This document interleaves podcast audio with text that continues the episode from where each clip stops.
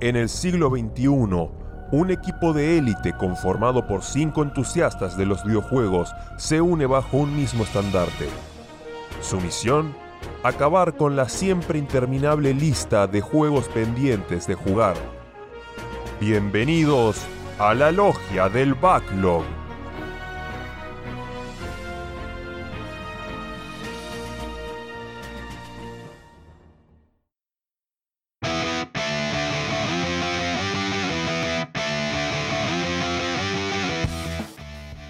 Buenas, buenas, buenas. Bienvenidos al capítulo número 36 de la Logia del Backlog. Estoy acá muy bien acompañado y muy mal acompañado por dos personas a las cuales voy a pasar a hacer un saludito corto.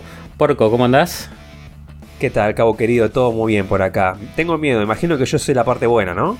No sé. Eh, hasta ahora sí, podés subir en la lista negra en algún momento, pero por ahora esa es la parte buena. Y como se habrán dado cuenta, la parte mala es acá el compañero Santi Rod de la gran ¿Qué N. tal? ¿Qué tal? El de Captain. ¿Cómo andan muchachos acá? Muy contento. Hoy estamos en una, en una party reducida, pero obviamente con este poderoso chiquitín, como diría la, la publicidad del Coinor. Así que muy contento de grabar nuevamente. Este, y Porco, sumate a la lista negra acá de Cabo, que es buenísimo. Yo estoy desde siempre y la verdad que 11 puntos, olvídate. No, Y- yo en la y- lista también estoy hace tiempo, solamente que como después de las cagadas que me mandé, me quedé en el molde tranquilito, no me volví a mandar ninguna jodida.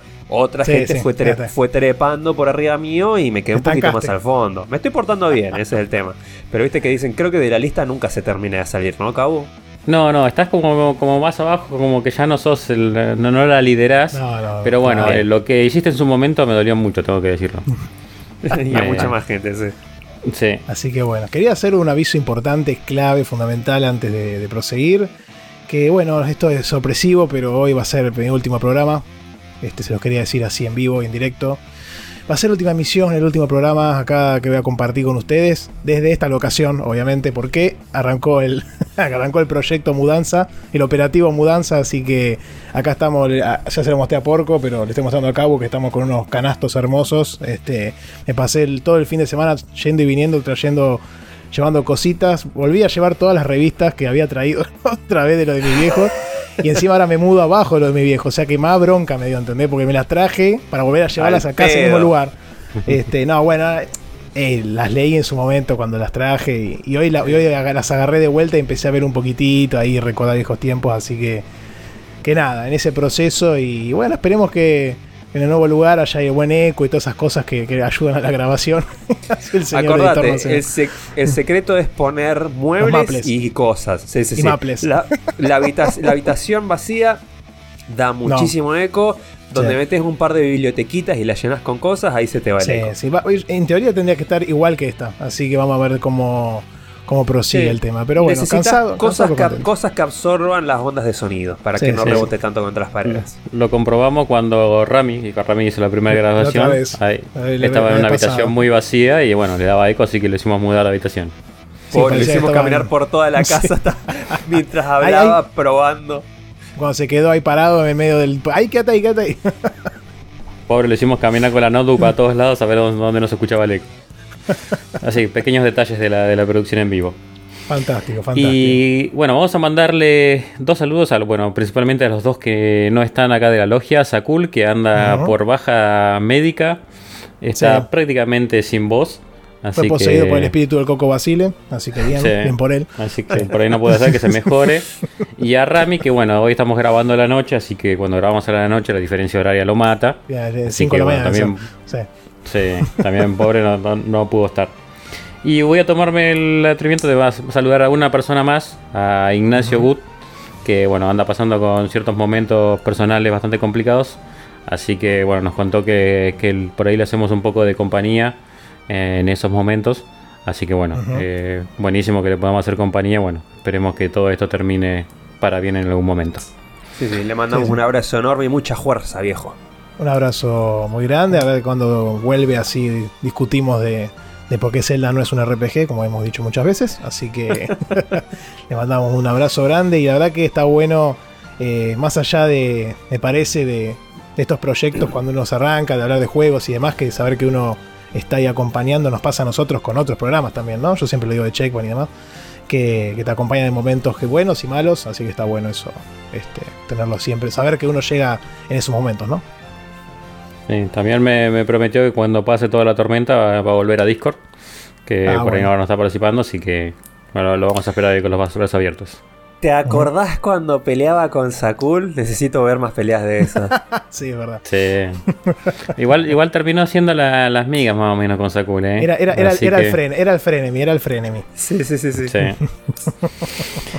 Así que bueno, pasando a la sección clásica ultra original, La tenemos original. hoy que el número 36 corresponde a las castañas. Y yo a pesar de que no tengo algún ejemplo que, que sea de las castañas, no sé por qué me hizo recordar a los personajes estos eh, chiquititos que encontrabas en el Zelda Breath of the Wild que tenías que agarrar como una... Ah, los Colox. Sí, Sí, que te daban como una semillita. Las, los, este, sí, los que eran de la tribu esta de. Sí, juegos- que no sé por qué la anteriores. semillita esa la asociaba como, un- como una, como una castaña. Si vos me preguntabas de qué era, yo te la asociaba con una castaña, por más que no sea una castaña. O sea, Ujú. ahí es como que estoy haciendo medio trampa porque estoy haciendo pura interpretación. Pero bueno, me, me acordé de eso, no me acordé de ninguna otra cosa. Gran, no sé gran, gran it- gran ítem que, gran ítem que tenías que agarrar las, nove- las mil que había en el mundo, 999. Gran misión para cumplir. Obviamente en mi puta vida lo voy a hacer y ni, ni me interesa, pero, pero bueno, ahí está, el desafío. no sé si ustedes tienen algún ejemplo.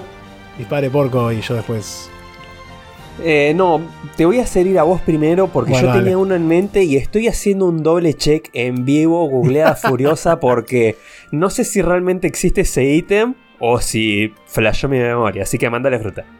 Bueno, yo lo primero que se me ocurrió, no sé por qué, era la, la Deku Nut de Zelda, pero es una Nut, no es una, una de estas, una castaña, que en inglés no recuerdo ahora cómo se dice, pero no es, no es una nuez. Este, y, y el- y lo que se me ocurrió al toque y me, me cae de risa es el. que no es, no es de gaming, pero no me importa. Es este el truco de las castañas calientes de Ranma. Que, que- que se le enseñaba a la, la, la vieja este, a Ranma para poder ganarle a la Japosai. Y donde el chabón tenía que agarrar las castañas calientes que había en un, como en un fueguito.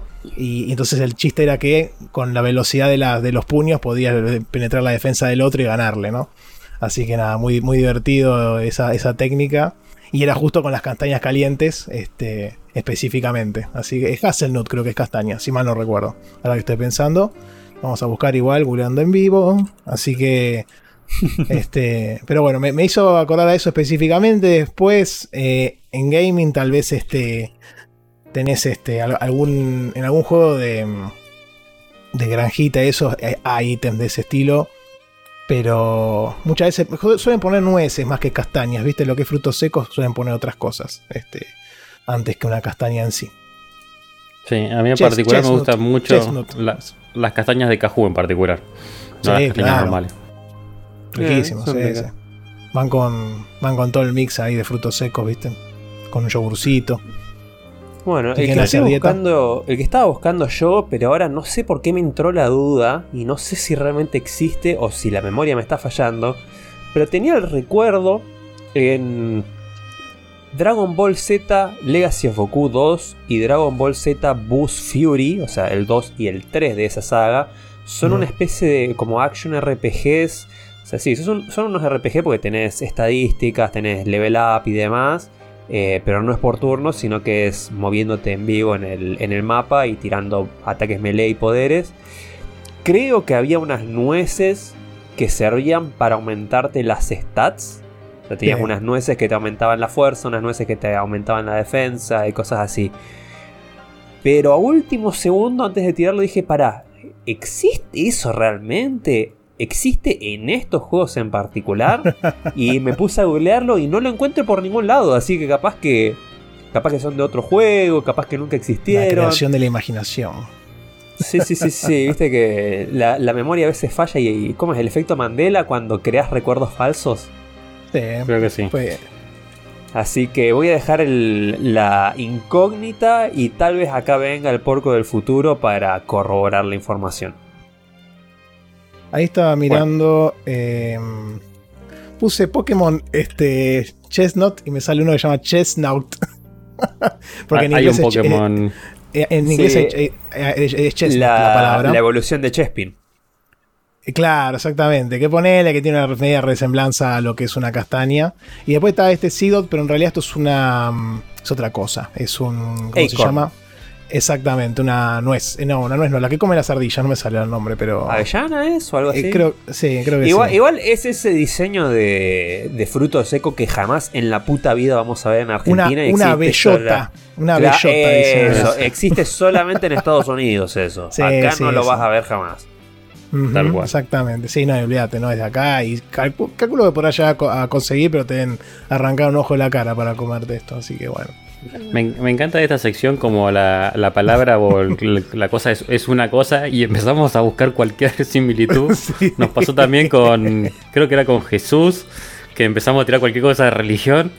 Sí, O sea, sí, sí. lo- La buenísima, sí, sí, sí. Y bueno, es, la, es la estamos- esencia de Teo Original, es así. Es irse por estamos ramas y reaprovechando. divagar. Sí, nos aprovechamos bueno, por bien. la sección. Muy bien, muy bien. Cómprese bueno. de cajú que son muy ricas. Sí, sí, sí. Si alguien no las probó, porque puedes creer que yo conozco mucha gente que no las probó, las castañas de Ah, cajú. puede ser. Es que hay mucha gente que no come frutos secos ya de por sí, entonces no, no las conoces esas cosas. A mí, Pero- me, a mí me cuesta un poquito. Solos no me gustan, me gustan mezclados con algo más. Eso pues porque no probaste la sabor- castaña de cajú. No, sí, también las probé, pero de todos los frutos secos me pasa que el, el sabor es como muy intenso. Eh, y necesito mezclarlo con algo por un poco con- sí. más. Ujú, acompañarlos con algo más frutal o con cereales Sí. comunes o con algún yogur o algún panificado. Pero Sí, solos, sí. solos no me gustan. Sí, acompañado con algo van como piña. Este. Y también hay que tener cuidado porque tiene muchas calorías, ¿no? Pero, pero sí, sí, sí. Sí, sí, eh, mis amigos, a mis amigos les encanta salir conmigo a los bares porque soy el típico que no te come maní, entonces cuando nos traen el bolsito con maní, se los regalo Ah, para que pero se lo maní- coman todo, El todos maní es otra ellos. categoría. Pero maní es otra Soy, una- categoría. soy un gran compañero de birras. O sea, imagínate que vas a, to- Claro. a escabiar y te dejan todo el maní para vos. Eh, De- dato de color. Hoy fui a un restaurante, pedimos unas birras y nos trajeron un potecito de maní y un potecito de lentejas, hechas medio como en salmuera, no sé en qué. Uh, qué Mira. rico. Lindo, lindo para, así como para entradita. sí. Mira que, mira que interesante. No, no, no la conocía esa, la del maní, obviamente sí, ¿no? Pero bueno. Así que bueno, Muy dejemos de divagar un poquito, vayamos a, lo sí. Que, a lo que nos compete Llámalo bifi. Y, bueno, divag- y divaguemos pero con jueguitos. por Así supuesto. que bueno, le voy a pasar la palabra acá al enemigo número uno, Santi Rod, para ver con qué nos trajo esta semana. número uno. Este, bueno, hoy les traigo un juego, un jueguillo, un título que, que va con dedicatoria, increíble, porque no. Generalmente lo- los títulos que juego son cosas que están en el backlog, que he comprado en algún momento. Muchas veces vienen por alguna recomendación, pero en este caso puntual tengo que hacer este, esta referencia porque fue muy fuerte el, acompañamiento que tuve y la recomendación eh, original del, del barba Nico de Spreadshot, que, lo habló ya en su programa este título. Espero no repetirme mucho, pero, él lo comentó y ya yo ya el título lo tenía en, la mira y cuando él lo empezó a comentar dije, me parece que le tendría, lo tendría que, adquirir y que, jugar. Este, y después el otro fue Rorro, que también los tres lo estuvimos eh, compartiendo la, la experiencia mientras lo íbamos completando. Primero lo completó Nico, después él y finalmente lo, liquidé yo. Este, y estábamos en el Discord de él, en un canal aparte, los tres hablando. Y, la verdad que sí es una experiencia muy linda porque es un juego que requiere bastante acompañamiento. Este, les, estoy hablando ni más ni menos que del 13 Sentinels, a Edge's Rim, o los tre- 13 Centinelas. Este, que es un juego que nos trae la gente de Vanillaware. Este, el juego salió originalmente porque acá, acá el señor, les voy a, comentar en interna, el señor editor me, sacó la amarilla dijo, che, ¿cuándo salió el juego? Ahora les voy a comentar un poco porque, porque sí es cierto que este año salió en, en la Switch, ¿no? Eh, salió eh, en, ya les digo cuándo, exactamente en abril de, de este año. Eh, que inclusive estuvo anunciado en una direct anterior, creería que fue la primera del año, donde mostraron ahí los, los trailers. Que me encanta porque el trailer no te muestra nada.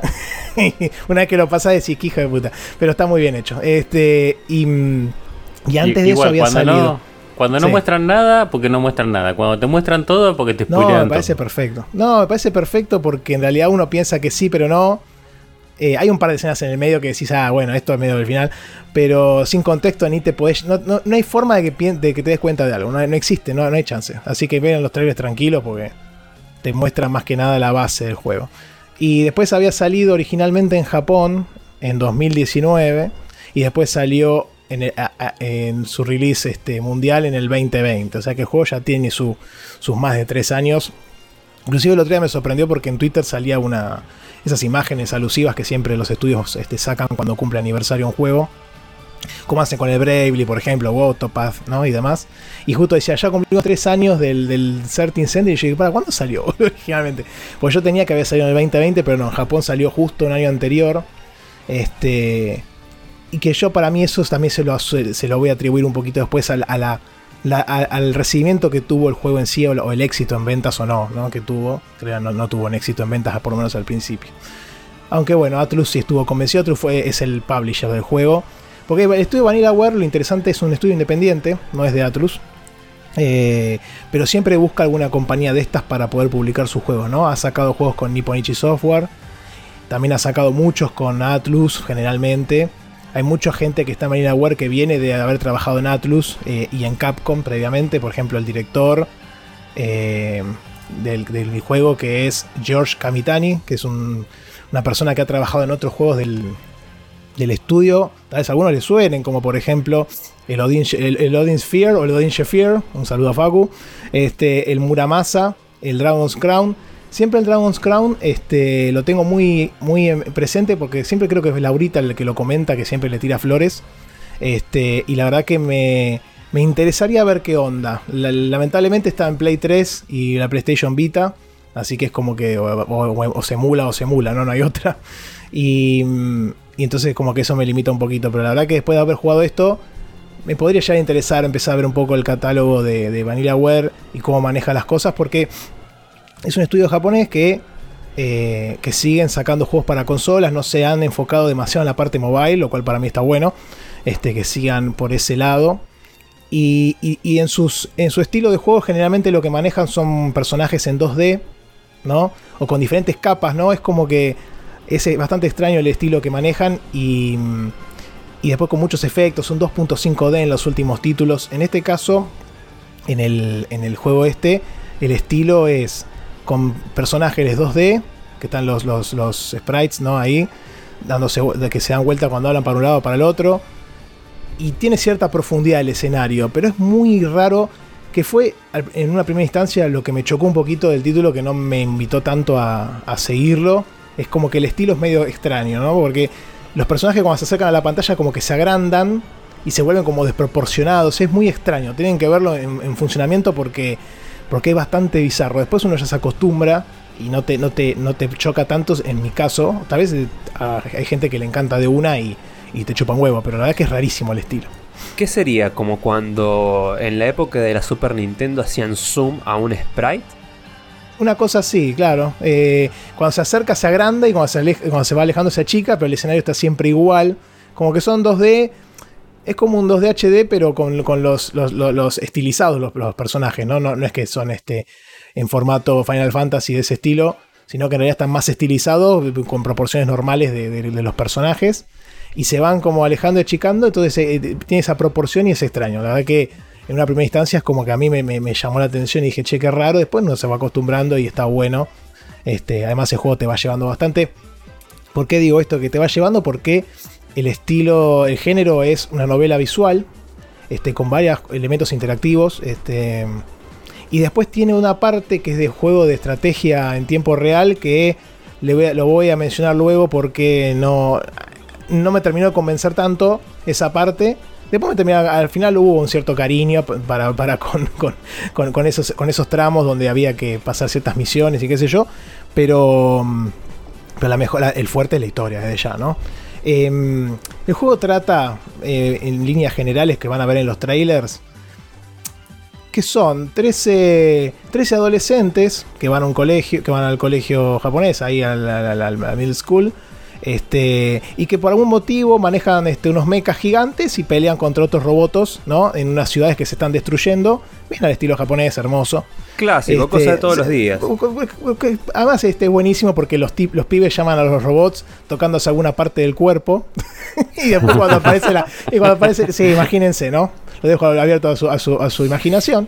Este, lo dejo a su criterio, como diría este, Karina. es como, me imagino que se me viene a la mente el por todo lo que pasó hace poco, de que ya no nos acompaña Jason David Frank, mm. el, Ranger Verde, oh. de los primeros Power Ranger, tocaba la flauta para, para, llamar al Dragon Sword. Entonces, capaz que justo uno de estos 13 pies también toca la flauta para, tocar, para llamar a su mecha. No, no, no, no, no, tanto no, tanto no llegan. Creo que lo máximo que se toque en la cintura o el tobillo o alguna parte así media, se sacan un poco la remera y se toca el cuello, qué sé yo. Este. Pero es muy bueno. mencionamos a Menem, tocate un huevo. Sí, también. No, no, no, no sé, algún personaje no tiene una pose extraña, pero no sé si llega. Ya que, ya que lo dijiste, voy a hacer eh, uso de, ser el más viejo y voy a citar de que había un virus de DOS que se llamaba Menem Tokoto. Que era muy conocido en aquel momento. ¿Sí? la cara del Carlo? Decía ya. No, no, no, había Carlo, no había cara del DOS. No había cara de eso. Eran los pip Pero se llamaba Menem Tokoto. Hecho acá en Argentina, obviamente. Ese, muy bien, muy bien. está bien, ¿viste? Porque el Carlo es así. Hay que tocarse, hay que tocar madera, todo. Así que bueno. Y, mm, y la, historia, bueno, básicamente, como le dije, es eso. Y pelean contra estos, este, contra estos mechas. Eh, se suena al mecha, pelean contra unos, unos robots alienígenas. Este, en estas ciudades que se van destruyendo. Y esa es básicamente la, trama. Vamos a decirle en una primera instancia. lo interesante es que. Mm, también otra cosa muy, muy hermosa de los japoneses es que cuando los tipos se suben al mecha para pelear están en bolas. Porque porque sí, porque pueden, porque, porque no se va a poder. Este, después tiene un sentido. sí, después tiene un sentido, pero al principio te cagas de risa porque es muy bueno. Y, y bueno, entonces este, la, la historia arranca con, Para hacer un poco de fan de fanmade. ¿Cuántas de los 13 sentinelas son mujeres? No, no, no, está mezclado, está mezcladito, la verdad que son todas, este, sí, son todas minitas así de colegio, este, todas flaquitas, este, qué sé yo, los pibes también, todos jugando, Sí, sí, sí, obvio, obvio. No, igual está, está linda la variedad de los juegos, eh, de, los personajes. Eh, y todos tienen una personalidad muy marcada, la verdad que por ese lado digno de destacar, obviamente después está ahí como una enfermera del colegio, que es la que le picaron las abejas en el pecho, que siempre está ese personaje en este tipo de juegos. Este, pero vos manejás a estos personajes, estos, estos, este, estos pibes que van al colegio y pelean contra los mechas. La, el juego arranca con. Te introducen con una parte de historia donde ves un par de los personajes que serían, vamos a decir, los principales en realidad. Todos tienen su parte importante dentro del desarrollo de la historia. Y me llamó la atención eso porque mm, uno creería en la, en la tapa del juego ves principalmente a, un par de ellos y después los otros están como alrededor o inclusive detrás, ¿no? Pero la verdad es que son todos muy importantes, inclusive creo que hay algunos que son hasta más importantes que los principales y está buena esa variedad. Este, no solo depender del personaje principal en sí. Pero bueno, en la primera escena aparecen los dos que están en la tapa, en la parte principal, que es este Yuro y, Yori. Este, y entonces están comentando de que se viene el fin del mundo y que tienen que correr para un lado y qué sé yo. Y los dos van y saltan a la pelea. Y ahí el tutorial arranca y te muestran la parte del, combate en tiempo real, de estrategia. Que es un juego. A ver, lo que me pasó con la. Mm, con, con esa parte del juego en sí es que eh, después con el tiempo lo vas agarrando cariño porque se vuelve un poquito más profundo, si se quiere, en algunas de las, de las mecánicas y de las cosas que uno tiene que configurar. Pero la verdad es que mientras lo jugaba decía, che, loco, ¿por qué no estoy jugando al triángulo? ¿Entendés? No es que no era que es algo que me dijera, che, esto me está llenando y es la mejor experiencia del mundo. Es más, eh, ahora les voy a comentar qué, pero eso también te traba el avance en el otro. Entonces, como que en ciertos momentos tenía que ir a hacer las misiones porque las tenía que hacer. O era como decir, bueno, me siento tres horas y paso todo lo más que puedo de esto y, quedaba. Este, lo, que, lo que tiene la parte de estrategia es que vos manejás a, estos, este, a estos mechas eh, de cada uno de los personajes, a los sentinelas. Y tenés diferentes generaciones, le llaman, de, robots. Algunos este, en la primera generación son más este, toscos y se mueven a través de un camino determinado, predeterminado. Y eso básicamente se basan en la fuerza melee en el combate cuerpo a cuerpo los hacen mierda a los, rivales. Este, y tienen algunos ataques de, para poder combatir disparos de, los otros. Tiran este, como unos flares, ¿no? Como unas. Este, unas, unas, unos cebos para que cuando tiran misiles aéreos este, exploten y no lleguen a, a, una terminal. Porque hay otra cosa para mencionar: es que vos estás defendiendo como una terminal, que es como un agujero que hay en, el- en el- en la ciudad, en el piso. Entonces tu objetivo es que los robots, esto, que los, los alienígenas, digamos, los, los, los- los malos, no lleguen a, a- a- al centro de esa terminal y te, la, y te la conquisten, digamos. Vos tenés que aguantar Suena- lo más que puedas. Sí. Suena muy evangelio en esa premisa. Sí, estaba, estaba pensando exactamente Sí. lo mismo. Bueno, tené, tené ese punto ahí, ahora lo vamos a agarrar. Este, pero sí, vos defendés la terminal hasta que pase, eh, que la oleada se termine o que pase un tiempo y este, dispara como un, como un pulso electromagnético super falopa que mata todo lo que haya y ganaste la misión, básicamente. Este, vos tenés una, tenés, un tenés una defensa de la base que se te va consumiendo cuando te atacan y a su vez tiene una energía la base que también se va consumiendo. Este, después de los, los sentinelas tenés segunda, tercera y cuarta generación. A medida que va avanzando, algunos pueden volar y se mueven libremente, otros se, mueven, se siguen moviendo por el camino. Algunos son de, lar- de- de largo alcance, ¿no? que tienen mucho más range.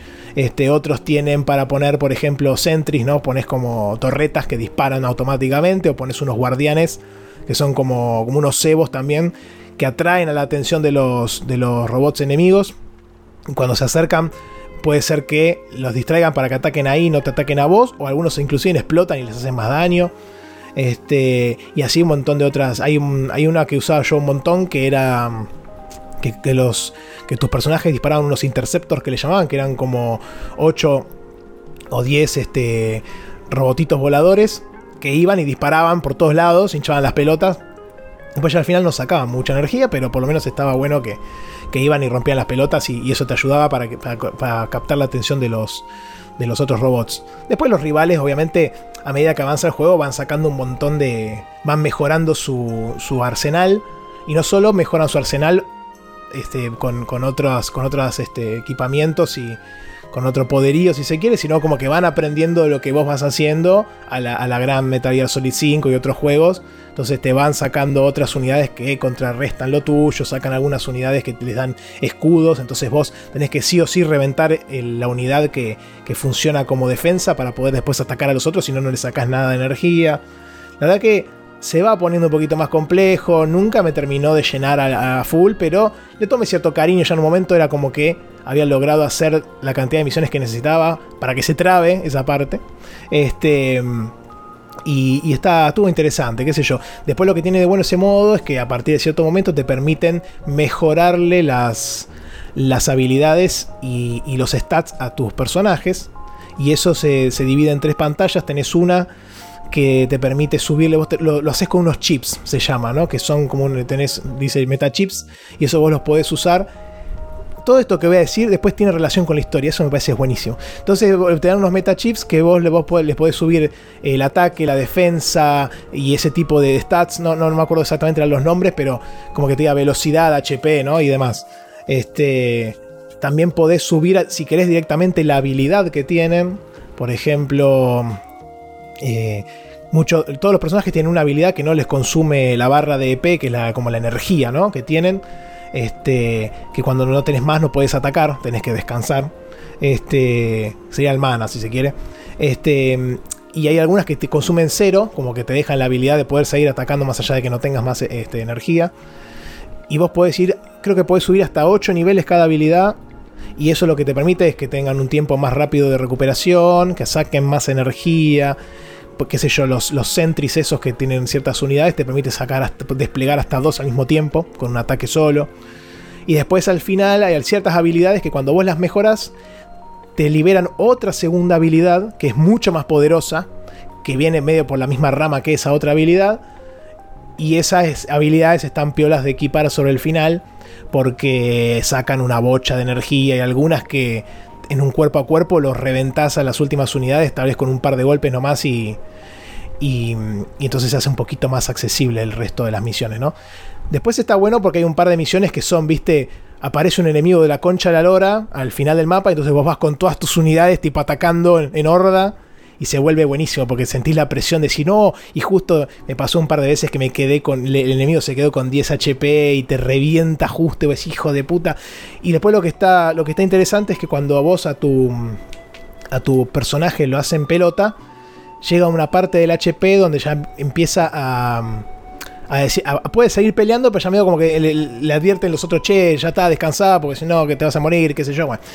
Y vos lo que podés hacer ahí es seguir jugando con ese personaje hasta que le haga mierda.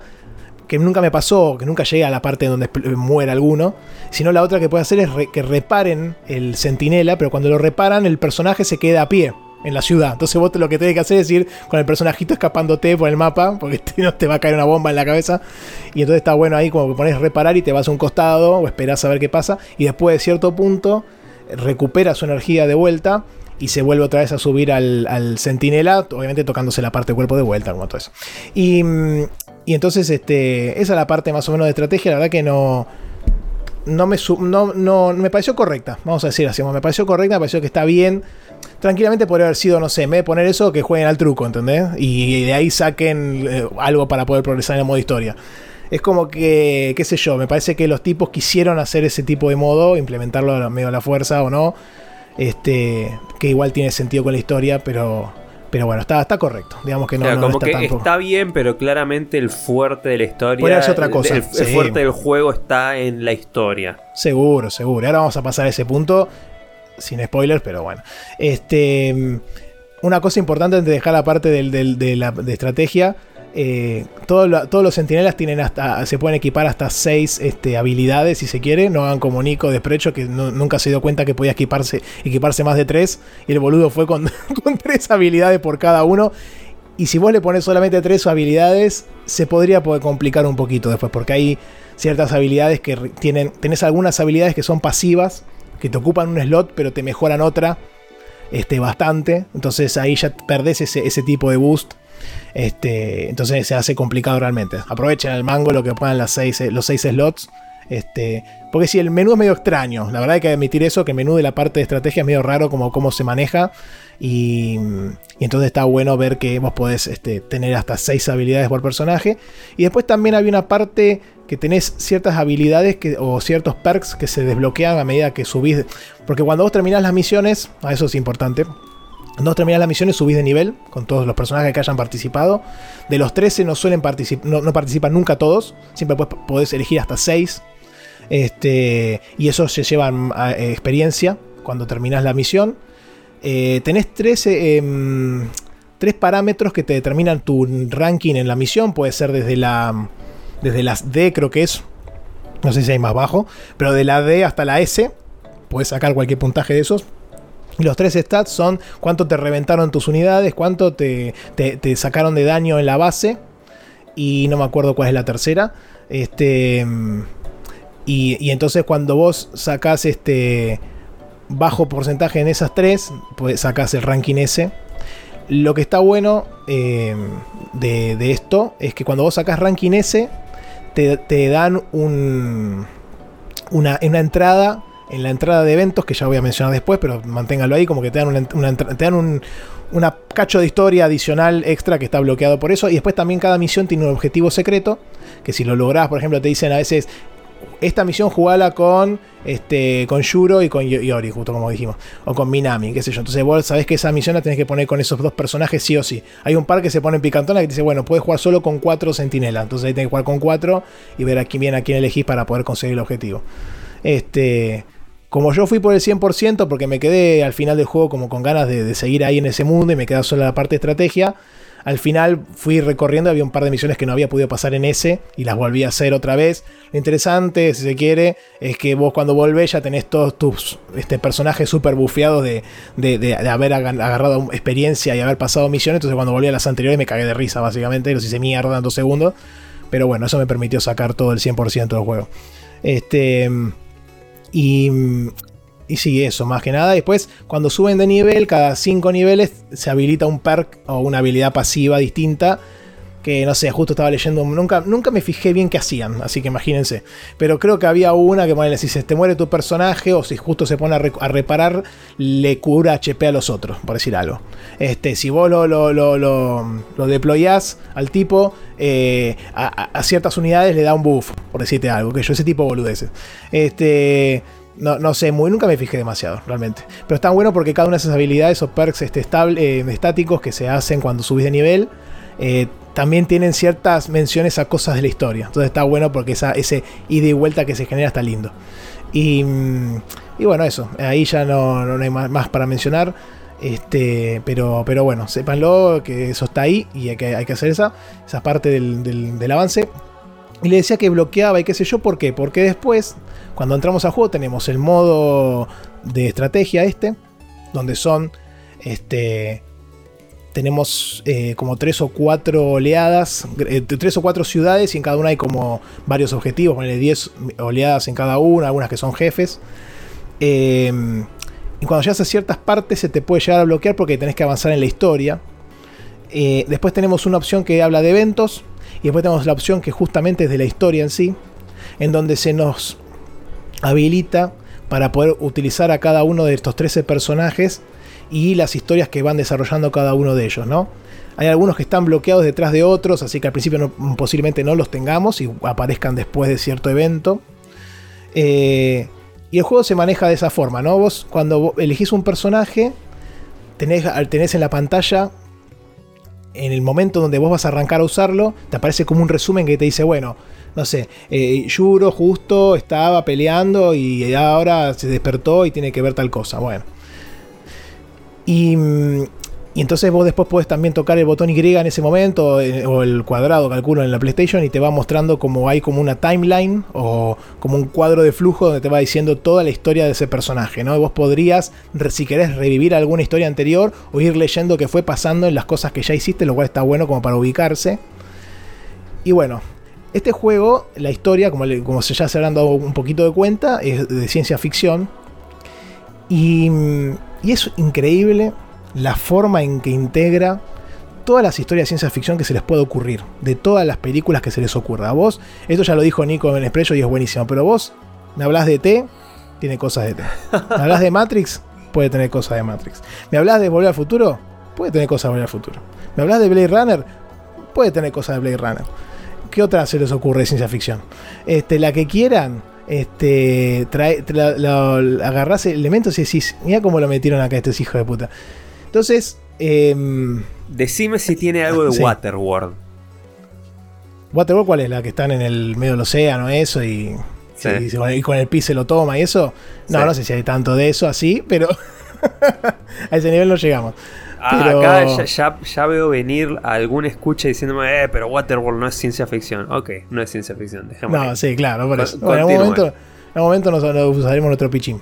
Bueno, cuestión que mm, uno podría decir, che, pero escúchame, vos estás diciendo que tiene todos los tropos, ponerle si se quiere, o todas las tramas de ciencia ficción este, metidas de prepo en un juego, y cómo podría salir bien eso si, si en realidad son todas conocidas y, y- y podría ser un chicle hermoso, ¿no? Y la verdad es que no, eh, no les puedo... Este, después les voy a mostrar acá a los chicos en el celular que tengo las horas que jugué en la Switch pero no me enganché así con una historia desde por lo menos cuando jugué Dragon Quest y, si, y no sé si me enganché más con esta historia que con eso. Puedo tranquilamente admitir que superó posiblemente con creces a lo que es este eh, eh, Ace Attorney, que ustedes saben yo lo amo, a Great Ace Attorney, bueno, esto creo que lo supera con creces. Me voy a adelantar un poco, pero este juego estuvo nominado a mejor, a mejor narrativa en los Game Awards del 2020 y perdió con el Last of Us. Yo lo desafío a Sakul, que cuando escuche este programa, que agarre y, y ya que la tiene la Switch en alta mar, que se baje este juego y que lo juegue un rato. No solo le da 10 vueltas al Last of Us, a cualquier juego de occidente de estos de narrativa, al Elden Ring, a Dark Souls, al God of War. eh, la, historia de este juego no, tiene, es una cosa que no tiene sentido. eh, y es buenísima. Y me da hasta cierta bronca en algún punto que solamente se alimente del boca en boca y que pase tan desapercibido. Este, porque el juego me llevó a mí 40 horas este, hasta terminarlo completo. Saquémosle 5 horas de la parte de estrategia, que bueno, nada. Yo hasta la hora 25 más o menos no entendía qué estaba pasando del juego. Y, y- y es como que cada personaje te tira un... Cada personaje se maneja distinto en lo que es la historia. Algunos recorren un evento una y otra vez y van pasando distintas cosas y vos decís, che, qué hijo de puta. Y de repente aparece un personaje que no tiene nada que ver y vos decís, pero ¿cómo puede ser? Y de repente te meten un elemento de una de estas tramas que yo digo eh, y vos decís, mirá lo que hicieron acá. Y de repente vos te vas armando como un hilo de actividades o de cosas que vos decís, esto va por acá, tiene sentido. y de En cuanto a narrativa, me, lo que estás describiendo me trae muy lindos recuerdos del Nocia. Bueno, claro, vos habías comentado la, acá la otra vez, y sí, es un poco eso también, ¿no? Vos creo que habías comentado que, que se hacía una otra vez, ¿no? Una cosa así, no. ¿Que se hacía un qué? No, ¿cómo era la historia? ¿Qué comentabas del Nocia en ese momento? No, sí, que el Nocia era la repetición de un loop muchas veces, pero Claro. cada vez era con una. eh, con algo distinto. O sea, se repetía, Bueno, pero nunca, nunca pasaba lo mismo. Y cada tanto, de a poquito, de cuenta gotas, ibas obteniendo información nueva que te hacía entender la, la gran historia, la gran backstory que había detrás. Exactamente, bueno, está construido un poco de esa forma. No todos los personajes manejan el mismo esquema, ¿no? Hay otros que sí tienen cosas secuenciales, si se quiere, o que vos vas viendo que el tipo progresa en su historia. Este.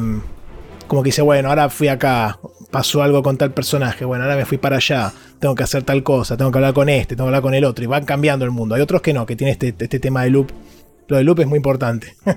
este, y. y la verdad es que, que- que nada, me parece que la historia está fantástica. Eh, es como un gran. Este, mm, cuenta, tu- ¿cómo es? Vive tu propia aventura, no me sale ahora, me- se me olvida el nombre. ¿Vive tu propia aventura? Sí, Elige tu eso propia era- aventura. Elige tu propia aventura, ahí está. Es como un gran elige tu propia aventura eh, con estos distintos personajes. Y, mm, y el, el juego también es muy inteligente en que cuando vos avanzás mucho con alguno, te bloquea hasta que no avanzás historias con otros. Hay ciertas historias que son clave, que eso está bueno también. Hay algunos personajes que en algunos momentos te meten un gran contenido, como para decirte, che, acá te explico esto. ¿Me entendés? Como diciendo, bueno, anda por acá. Ya es como que te empezamos a mandar, a redireccionar para que empieces a entender cómo es la, situación. Hay un personaje en particular que te va- se van a dar cuenta rápido porque se traba el toque. Que ese te explica todo. Es como el personaje, viste, bueno, ven y sentate, pibe, y entender la historia. Y me pareció que está bueno, porque si vos venís muy mareado, no entendés muy bien, ese te va llevando diciendo, che, mira, esto es así, esto es así, esto va por acá. Y vos decís, ah, ok. Me pasó muchas veces estar sentado y decir, y quedarme con la boca abierta y no entender, y, y maravillarme por lo que el juego me presentaba. Y me parece el fuerte de la historia, y esto que estoy comentando, lo interesante es que cuando lo terminamos, con Rorro y con, con Nico lo había terminado antes, yo, yo ahí me puse a leer toda la pared de, toda la pared de cosas negras que tenían en el chat y leí todo lo que comentaron en el Discord. Entonces yo tiré mi- mis conclusiones y qué sé yo, porque hay cosas, hay muchos detalles que se te van pasando y que después te vuelven. O sea, imagínense, a mí me pasó que el que en, en el, en el- esto en una semana lo liquidé el juego. de- ya venía jugando de antes, ¿no? Pero una semana le metí tres horas por día y, lo- y- y el gran grueso lo hice en ese momento, ¿no? Había días que me iba a acostar pensando en lo que estaba pasando en el juego. O sea, ese nivel llegó de. de- Qué lindo de cuando un juego te de- llega por ahí. Y yo decía, pero no puede ser, este hijo de puta, ¿qué pasó acá? No puede ser, no puede ser. Bueno. Este, y después sí, se termina cerrando. Y cuando, cuando, cuando le encontré la vuelta decía, ah, hija de puta. Este, y, y, eh, y pasó al final que hablando con Rorro y qué sé yo, estuvimos comentando y yo, che, me- no entendí por qué tal cosa, ¿viste? Una, una parte básica inclusive, no entendí por qué pasó tal cosa. Y ellos comentaban algo que no estaba, no era así. o sea que al final inclusive nosotros nos quedamos con dudas, aún después de pasar el juego. Igual el título, en la parte esa que yo les decía de eventos, este, se, se, se esfuerza en, en aclarar todo. Inclusive después cuando llegas a un cierto momento, te lo divide de cierta forma de que vos puedas comprender mejor lo que va pasando. Este, y te separa por cada personaje. Y después te separa aparte eh, todos los eventos. Y a su vez hay unos que se llaman Mystery Files. Que son como 249 creo. Que son eh, entradas puntuales de los personajes, de los ítems, de algunas locaciones, de, de los robots, justamente también, de los sentinelas y de esto y de aquello. Eh, que está bueno porque eso se va actualizando a medida que vos avanzás en la historia de cada uno de los personajes estos. Eh, entonces, entonces es muy recomendable volver a esas entradas y leer lo que se va actualizando porque te va dando una mano de ver cómo evoluciona la historia, ¿no? Eh, y después, este. Un, pequeño este, un pequeño spoilercito chiquito. Cuando lo pasen, cuando obviamente cuando yo sé que mucha gente lo va a jugar después de esto, cuando lo pasen, vuelvan ahí porque al final hay una cosita especial que te, deja como diciendo la concha a tu hermana. Este, y está buenísimo. Así que, mm, porque no te lo dicen eso, eh? yo lo encontré en una guía de pedo. Yo ya lo, tenía lo tenía recontra en el radar desde, el, desde la saga, porque ni siquiera fue el informe, la saga de 13 Sentinels de, sí. de, Nico. en Expression News. Ah. Eh, y ahora lo acabo de poner a bajar.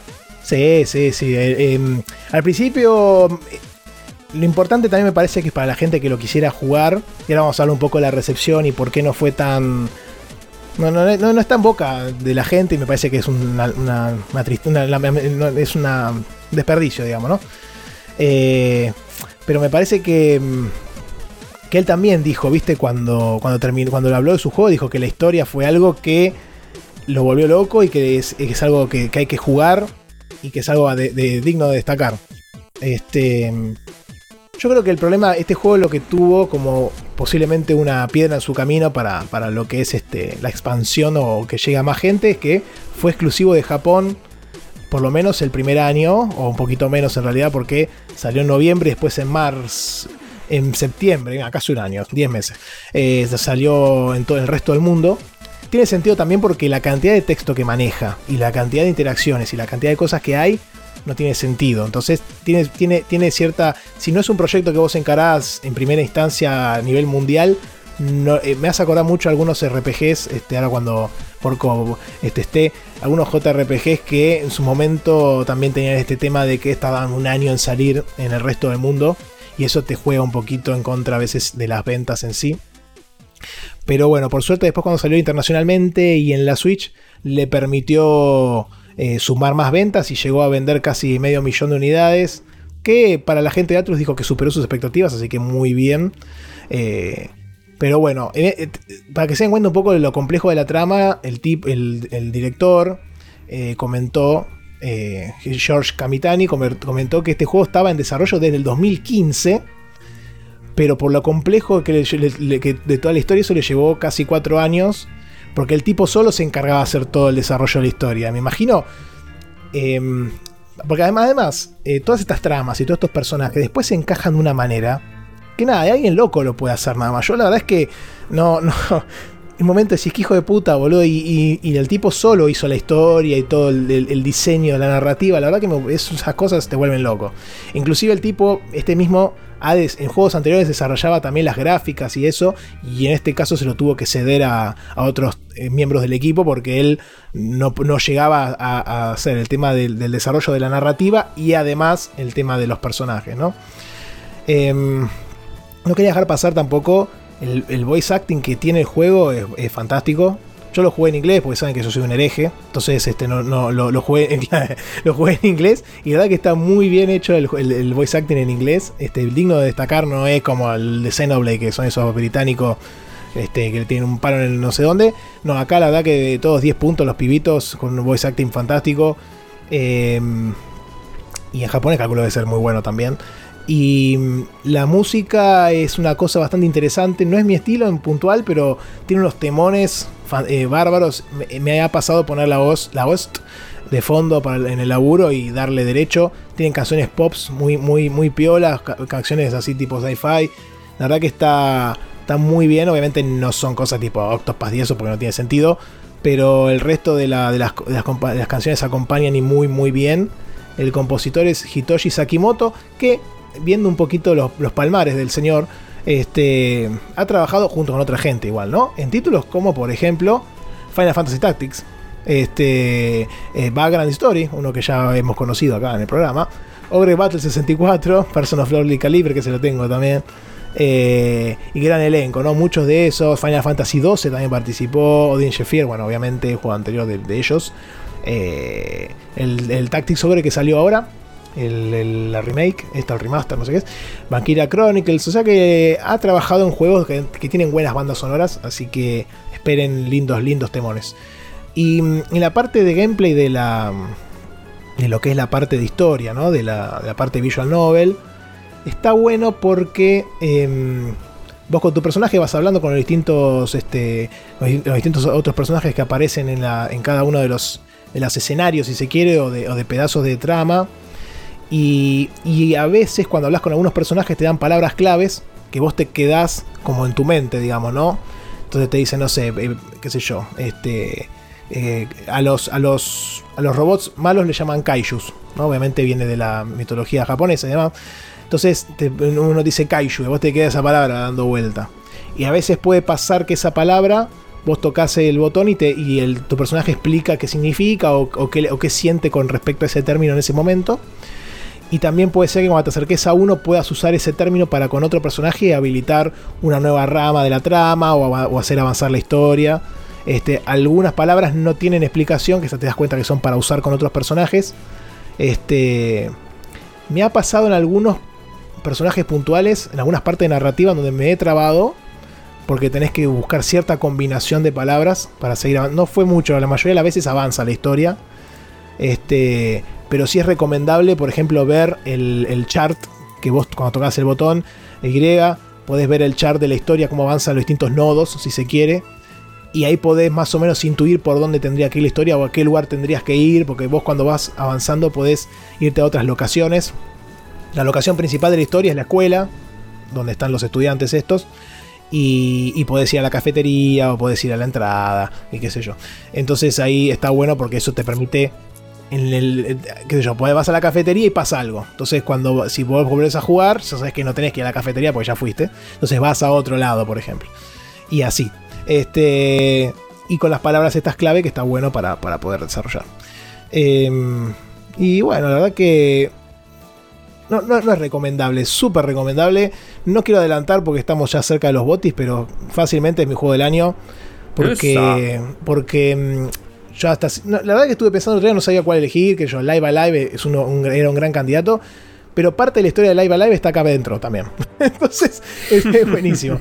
este, obviamente el gameplay es completamente distinto. Pero, pero es fantástico, es fantástico. Y. Sí, sí, la verdad que sí. Y este. Y, la, la, y bueno, ojalá que, que, llegue a más gente este juego. Eh, qué sé yo. Así como Last of Us la rompió tanto y, viste, no sé. Este, estos, estos juegos tendrían que ser mucho más conocidos y jugados por, por la gente. Porque la historia, la verdad, que está bárbara. Eh, y, no hay muchas historias así como esta, con este tipo de complejidad y con este nivel de desarrollo en, en los videojuegos hoy en día. Eh, qué sé yo, eh, Life is Strange y eso, eh, un paseo en el parque al lado de esto. Entonces, eh, claro, no jodamos. Entonces, Pre pregunta, este, Santi, ¿por, sí. ¿por, qué, o sea, vos, todo lo que escucho de, de, escribir del juego me da ganas de jugarlo, o sea, parece excelente. ¿Por qué pensás que, que no se hizo tan masivo? Está bien, vos dijiste que el primer año salió en Japón, ponele sí. que el primer año no, pero después salió al, al, resto del mundo. ¿Por qué no se hizo tan masivo? ¿Por qué no tuvo el, no, no fue tan conocido? Si es tan y buen yo juego. creo que hay mucho. Yo creo que, a ver, si me pongo en modo eh, prejuicioso, si se quiere, hay un tema a veces con, con, lo que es. Con los juegos japoneses, viste que uno. que mucha gente occidental lo mira y dice, ah, este juego. Últimamente se ha roto un poco, ¿no? Ese mantra, si se quiere.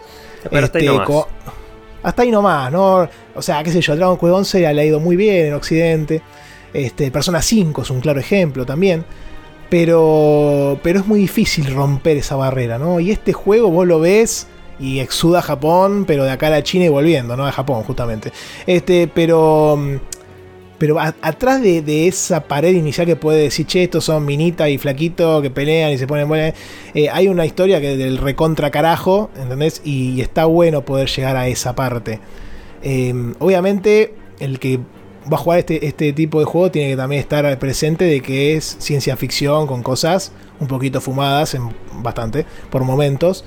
Entonces vayan a tener. Porque hay, yo conozco mucha gente que no se banca este tipo de cosas. Ni, ni, fic, ni ficción, ni ciencia ficción, ni, ni, nada de lo que sea de ficción. Entonces, si, si, son de ese tipo de gente, no vayan a buscar esto porque tiene no cosas muy ellos. locas. No, no olvídate, no, de, no, olvídate de ya. Este, tiene cosas de Metal Gear el juego también.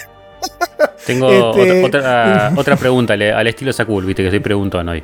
Sí, sí. Si alguien lo quiere probar, ¿cuántas mm. horas o cuánto tiempo lo debería probar como para ya saber si le va a gustar o no? Viste que Buena hay juegos que vos decís, Bueno, no, mira, Sí. si juegas media Otro- horita, no, no. Otro, otro, mm, otro tema, enganchando ya a esa pregunta y cerrando la anterior, eh, otro tema también para mí que puede ser un poco que le juegue en contra es el género. O sea, el género de novelas visuales y de este tipo de novelas visuales en particular no son muy populares, lamentablemente. Porque la gente, hay mucho, eh, hoy estamos en la época de mucho texto, este juego tiene mucho texto, este, y, mm, y entonces como que los tira para atrás eh, ese tipo de cuestiones. Entonces vos me decías, ¿qué me decías recién? Te preguntaba como cuánto tiempo uno lo, Sí. lo debería jugar como Ah. para saber si le va a enganchar o un no. rato. El juego, como bien les dije, no es. A ver, es largo para lo que es el género en sí. Que, bueno, qué sé yo, el, el Great Ace Attorney eran dos juegos, pero duraba sesenta y pico de horas, así que era bastante. Este dura un poco menos.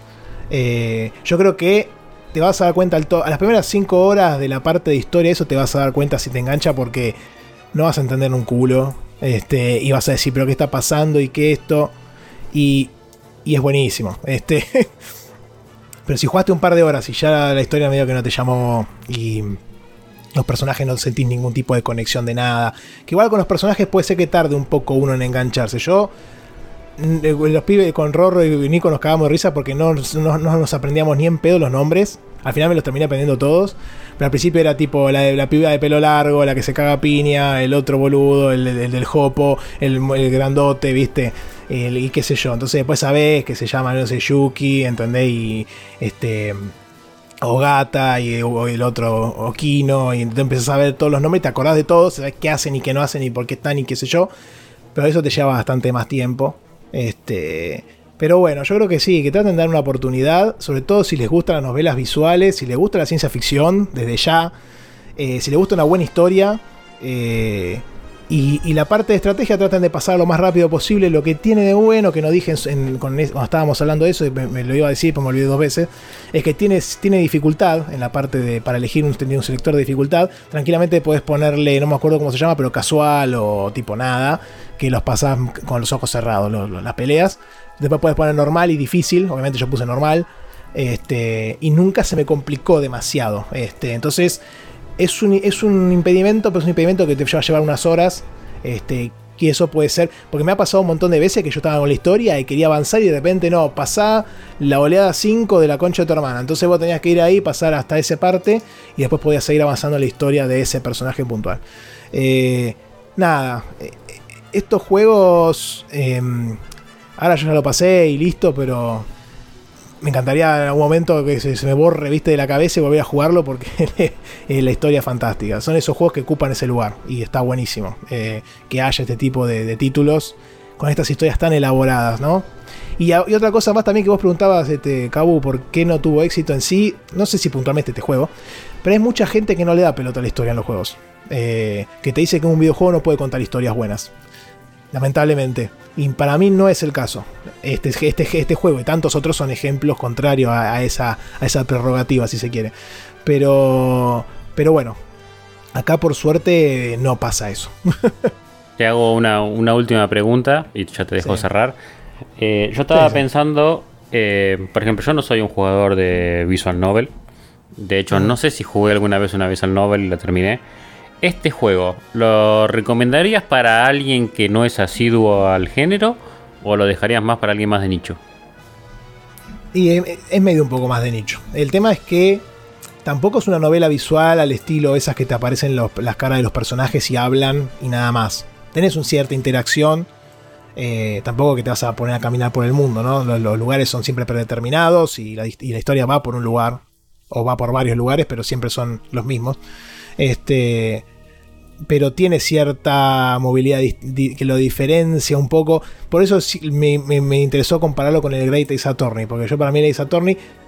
El Ace inclusive es más visual novel que este. Un poquitito más visual novel que este, si se quiere. Y eso que tenés toda la parte de investigación y de, y de los casos, el juicio, etcétera, ¿no? Pero este también se, se diferencia bastante por ese lado. Eh, es un juego, un juego de vuelta con un enfoque muy fuerte en la narrativa. Entonces viene más por ese lado. Yo creo que si querés, si te gustan las, historias de ciencia ficción en especial y una buena historia, eh, tenés que probarlo. Eh, tal vez después no te termina enganchando, pero, pero sí, tenés que darle. Y tenés que saber que vas a estar 10, 15 horas que no vas a entender nada. y que vas a avanzar y vos a decir, bueno, en algún momento va a cerrar. Y no. Te, da la sensación de, de cómo estás jugando, porque a mí me pasó cuando jugué al Ace Attorney, que es más, te mandé un audio diciendo, che, ¿cuándo empiezo a jugar? Porque era todo Ah, bueno. clic, clic, clic, clic. eh, No, acá seguí te la moves. historia. Acá si querés te moves y eso te suma. Pero sí, avanzás, avanzás el ustedes, diálogo. no, ustedes no vieron, pero me levantó los ojos y me revolvió la mirada Santi cuando le pregunté Sí, eso.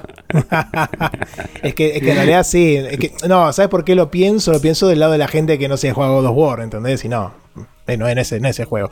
Pero, pero tiene la parte de, de- de que te puedes mover en los escenarios, que puedes buscar alternativas a los diálogos y qué sé yo. Pero más que nada es eso. No es que vas a estar tocando todo el tiempo la, porque te vas a poder mover un poco, pero la historia te lleva, qué sé yo. Para mí te olvidás de eso. Este, pero sí, si alguien quiere jugar un Call of Duty, no es esto el juego. si le gusta Call of Duty o, o qué sé yo, un GTA, ¿entendés?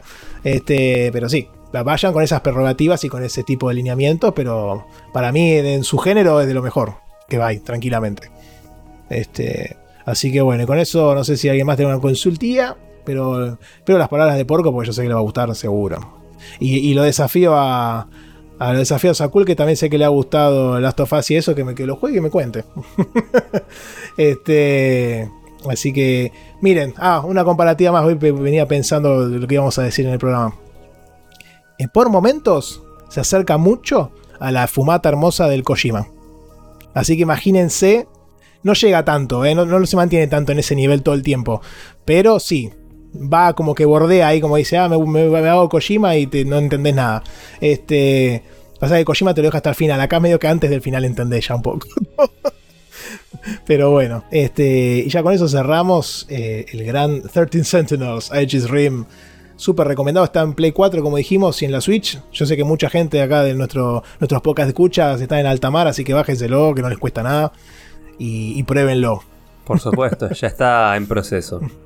Bueno, bu- buenísimo. Bueno, tuvimos lo- los 20 minutitos de Santi, Sí. acá con el, el 13 Sentinels, por si alguno no se quedó sin el nombre. Y bueno, ahora vamos a continuar con más de...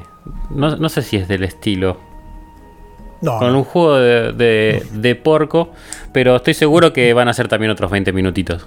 Es otro juego Tipo de Santi. nicho, es otro juego Virgo, pero mm, ahí se acaban las, las similitudes. las referencias. Y viene Sí, de Japón. sí. Y, viene, y viene de Japón. Eh, en realidad hice un poco de trampa. No traigo un solo juego, traigo 10 juegos en esta, en esta ocasión.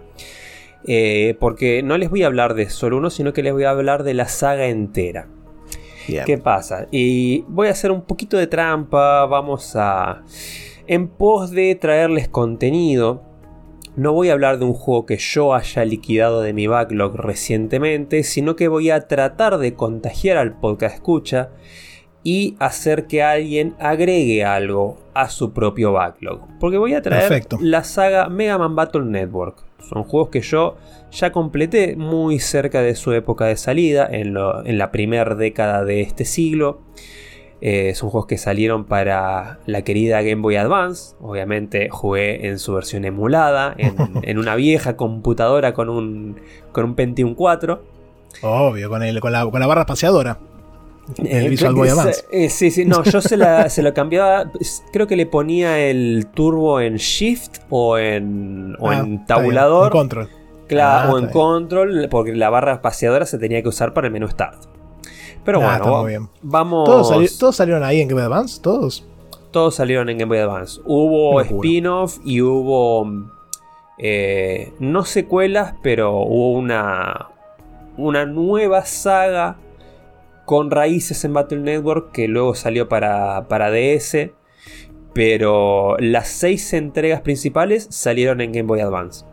Entre los años 2001 y 2005, si no me falla la memoria. Una- es una saga de, de Capcom, como no podía ser de otra manera que nada, pero absolutamente nada tiene que ver con el querido Mega Man original ni con Mega Man X, solamente coinciden en nombre y en la inspiración de los diseños, tanto de Mega Man como de los otros eh, Robot Masters, que acá son NetNavis, pero ya me voy a explayar un poco más sobre eso. Tengo, Eh, tengo una pregunta, señor Porco. Sí, sí. ¿Esto sienta precedente para después traer juegos que hayamos terminado previamente? Claramente. Solo si Muy la, bien. si la necesidad así lo, lo habilita, pero bueno, supuesto. como, como hemos venido tiseando hace tiempo, estamos cerca de fin de año, andamos con poco tiempo para, para jugar, con poco tiempo para generar contenido. Probablemente eh, el programa del día de la fecha sea la primera entrega eh, condensada de nuestra, nuestra inaugurada saga de capítulos entre comillas cortos. Cortos solo si los comparamos con el estándar de 3 horas, porque de corto no va a tener nada, pero bueno, ya, ya van a entender a qué viene esto. Pero sí, estamos sentando precedente acá, porque viste cómo es el mundo de la generación de contenido. Hay que mantenerse Sí, siempre supuesto. fresco, variando, innovando eh, y demás. No importa que 20 monos lo hayan hecho antes que nosotros, nosotros estamos innovando igual, muchachos. No es importa, no innovación, innovación pura. No hay que se darle innova pelota. todo el tiempo. Acá se innova todo el tiempo. Igual, Igual te sí. digo que, que el, por lo menos el formato que, que hacemos, mucha gente me ha dicho que les resulta innovador en el, en el sentido de que no, no- por ahí no estamos hablando de juegos que, que van con la corriente o que están en la boca de todos, sino que saltamos a un juego, no sé, de hace 10 años. O 15. Entonces, claro. O hay 20. un. Es sí. justamente, esa es justamente la premisa que yo quería respetar ante todo. Hay una. mm, Yo noté, noto siempre en la. He notado en la prensa mainstream, si se quiere, ¿no? IGN, Polygon, etcétera, todos esos medios. Que hay como una parte de que, que después de que el juego sale no le da más pelota, básicamente. Entonces, este. O poner un poquitito, salvo que sea un juego muy grande. Que tenga muchas piernas, como le dicen, ¿no? Que sé yo, un Elden Ring, por ejemplo. Pokémon ahora que salió súper roto. Pero si no son ese tipo de cuestiones, después el resto lo, lo olvidate. Salen y ya está. No, no existe más, no, ni lo jugó nadie. Entonces está bueno ocupar ese, ese, ese mercado, si se quiere, o ese enfoque. Que para mí en la mainstream no lo tienen. Que también entiendo por qué no lo tienen, ¿entendés? Porque tienen que estar atrás de la noticia todo el tiempo y la review y que lo hay, hay que llegar primero. Entonces está bueno que hay público para eso también. Bueno, esto, esto nos viene bien porque no tenemos que llegar primero. ya acá pasaron 20 No. años. Hay que Así llegar, no bien, que tenemos apuro. nomás. Bueno, Claro. pero ojo, ojo que por ahí el año que viene el periodismo de videojuegos mainstream capaz que le da un poquito de bola a esto, porque lo quería enganchar justamente, eh, porque esta saga, eh, nos enteramos hace un par de meses que Capcom el año que viene la va a traer de nuevo a la vida, la va, la va a sacar de- del quinto subsuelo, porque se viene la Legacy Collection que incluye todos los juegos. Mega Man Battle Todos. Network 1 y 2 en sus versiones únicas. Y luego los Mega Man Battle Network del 3 al 6. Cada uno en sus dos versiones al más puro estilo Pokémon, dando un total de 10 entregas. Dijo, si le sirve esto, ¿por qué no? Exactamente. Eh, entonces, si a alguien le gusta lo que va a escuchar a continuación, tal vez pueda probar la, la Legacy Collection que salga el año que viene. O yo recomiendo que vayan directo a la fuente porque la verdad es que es muy fácil emular Game Boy Advance y son juegos que se dejan jugar muy fácil. Eh, y, y otra cosa que me motiva es que la típica es que ves y te dicen, sí, son 6 juegos y del, del 3 al 6 tenés dos versiones de cada uno. Eso aleja a cualquiera, pero al toque. Y yo vengo justamente a decirles, no hace falta que jueguen a todos los juegos. Podés agarrar uno o dos, conocer la experiencia y ya está. Y hubo un poquito de controversia porque es muy claro cuáles entregas son buenas y cuáles entregas son totalmente esquivables en esta saga. Pero bueno, vamos a meternos de lleno al informe. Como les decía, es una saga que tuvo sus entregas en más o menos entre 2001 y 2005, todo para Game Boy Advance, si bien hubo varios spin-offs de, de géneros similares o de géneros totalmente contrapuestos eh, en otras consolas. En la GameCube salieron un par de plataformeros, un par de juegos parecidos, pero con menos interacción en la misma Game Boy Advance. Esos los vamos a dejar a un lado, lo que nos importa son Mega Man Battle Network del 1 al 6. Son los importantes. ¿Qué tienen en común todos? Lo mejor que tienen estos juegos que es el sistema de batalla. Eh, el sistema de batalla es una especie de action RPG en tiempo real fusionado con cartitas, cosa que a mí me encanta. Porque manejamos a nuestro NetNavi, Mega Man, eh, que se mueve libremente en una grilla de 3x3 directamente enfrentada a la grilla de 3x3 en la que, en la que se mueve el personaje rival.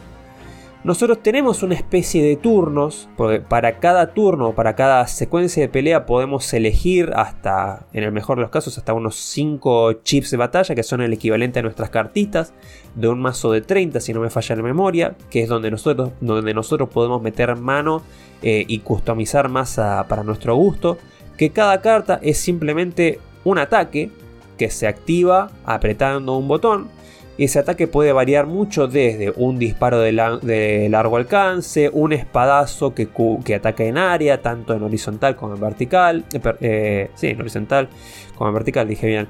Eh, un ataque con salto, una curación, invocar a otro personaje. Mm. Ponerte un escudo, la variedad es mucha, tenemos todos los valores de ataque muy, muy claros, muy determinados de cuánta vida le vas a sacar con cada ataque. Hay muchas estrategias que puedes armar alrededor de esto. Te puedes armar más de un mazo. No dependes 100% de los chips, sino que eh, tenés el ataque débil, el Mega Buster característico de Mega Man. Como para que incluso si te quedas sin cartas, sin chips, puedas seguir batallando. Pero ¿por qué digo que no es, que no es exactamente por turnos? Porque si bien vos, cuando entras a la pelea, te muestran una mano inicial de 5 chips, de los cuales vos elegís una cantidad limitada.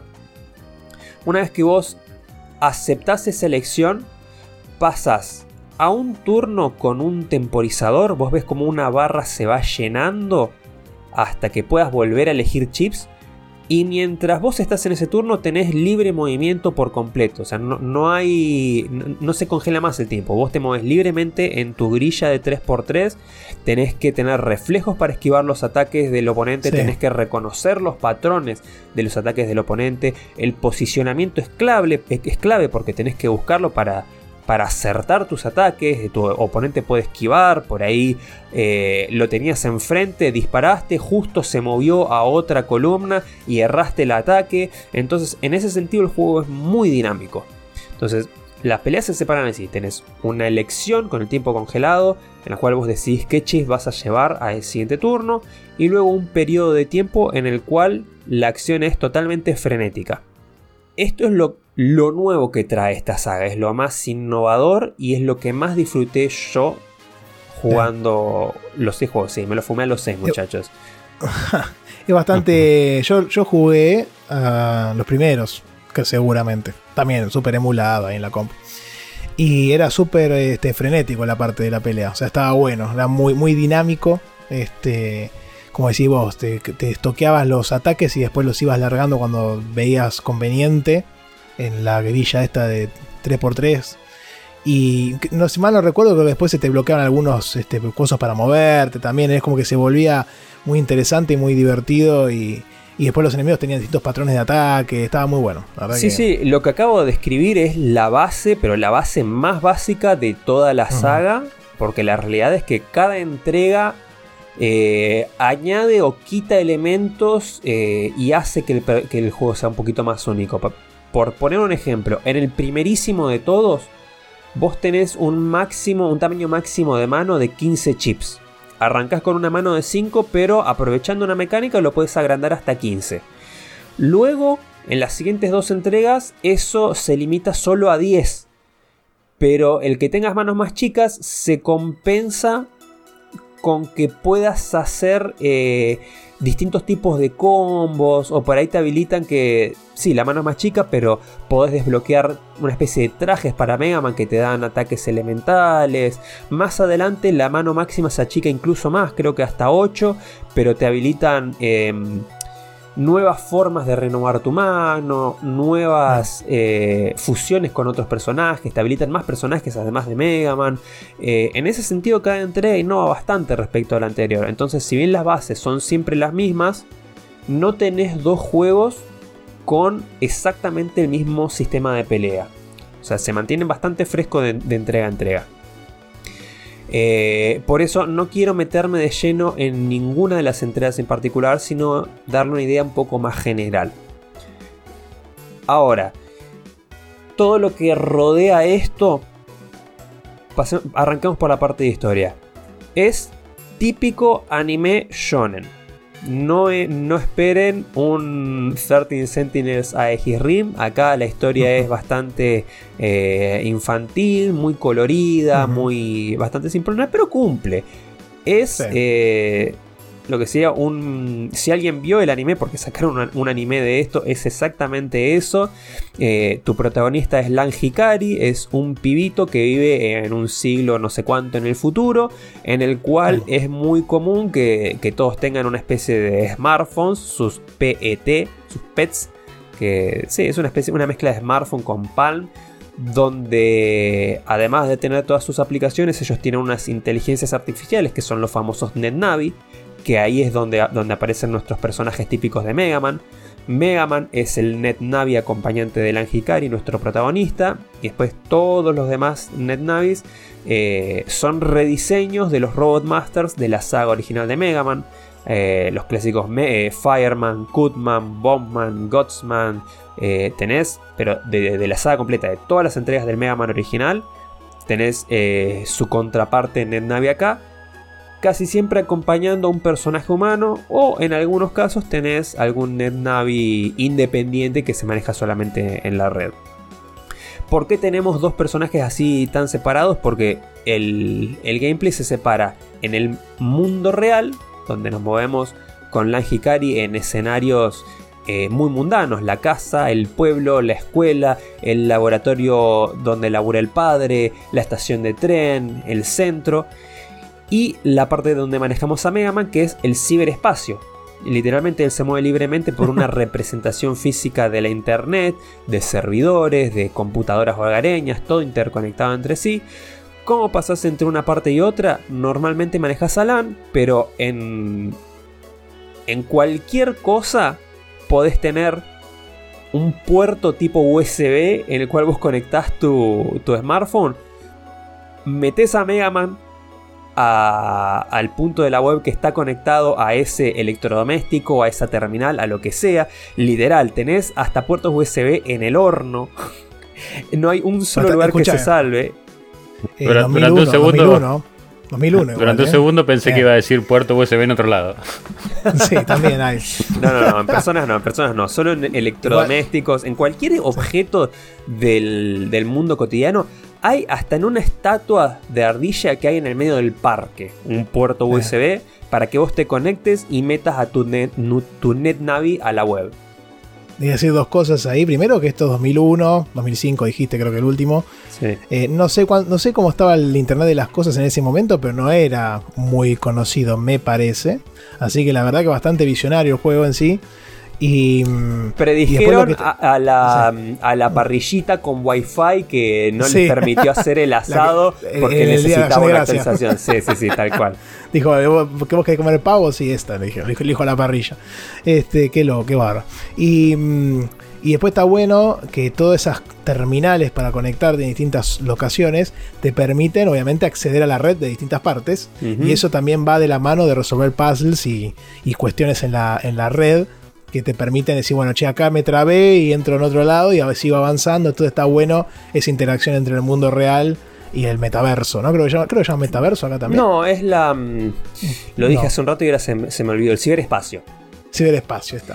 Sí, sí. Eh, faltó aclarar, esto se ve al típico Game Boy Advance, es una vista isométrica, eh, pixel art, muy simple pero muy bonito, muy efectivo. Sí, a mí me gustan las locaciones, el colegio, Sí, eso me gustaba. sí, sí, sí, sí, Pasear, tiene lugares buscar- muy bonitos. Tiene secretitos, está bueno. Está muy bueno, está muy bien pensado el mundo para, para explorarlo, porque la típica es moverte en el mapa spameando el gatillo que te sirve para conectarte a internet para ver si encontrás algún lugar que, que pasaste por alto antes en el cual podés meterte al ciberespacio y descubrir eh, una puerta secreta. Invita mucho a la exploración de una Sí. forma muy efectiva.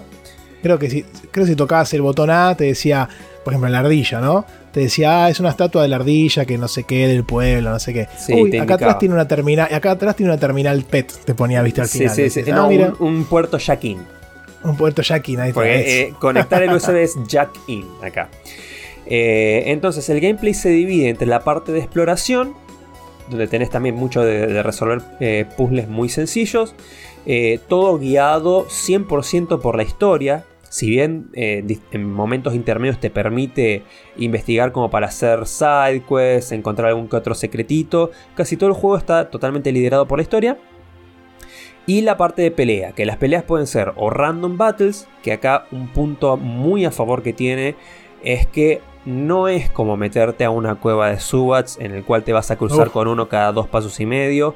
Eh, para los que son odiadores de, random, del exceso de random battles, este juego es bastante, sí, es bastante permisivo, no abusa de ello. Y por lo general es fácil escaparte o incluso tenés el equivalente repelente en la mayoría de los juegos.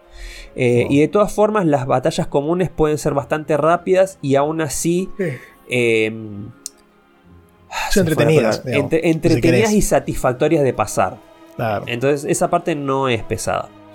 O también vas a encontrarte con eh, peleas ya de, jefes que los encontrás en el mapa. O como parte de la, historia o como un NPC. Pero que no son random battles sino que están totalmente scripteadas y que las encontrás en un lugar determinado. Eh, entonces, estas son las características más, eh, más fuertes del juego. Una historia estilo shonen muy amena. No es, no, es no es mala, no te va a volar la cabeza. ¿No se ponía medio turbina en un momento igual? Nah, tiene alguno que otro momento un poquito. Eh, Rari. Rarito, sí, algún, algún momento que te hace levantar sí, más sí, igual tranquila la historia. Pero, sí, pero es, muy, muy amigable para, para niños. Sí, sí.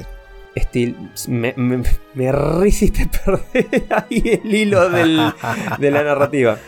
Pero que. Sí, yo les tengo, les tengo cierto cariño, pero. a estos juegos. La verdad que lo, como lo sé, como le comentamos, lo jugábamos en esa época de, de emulación que uno agarraba lo que encontraba y le, le entraba como ringo a la mm. muleta, pero.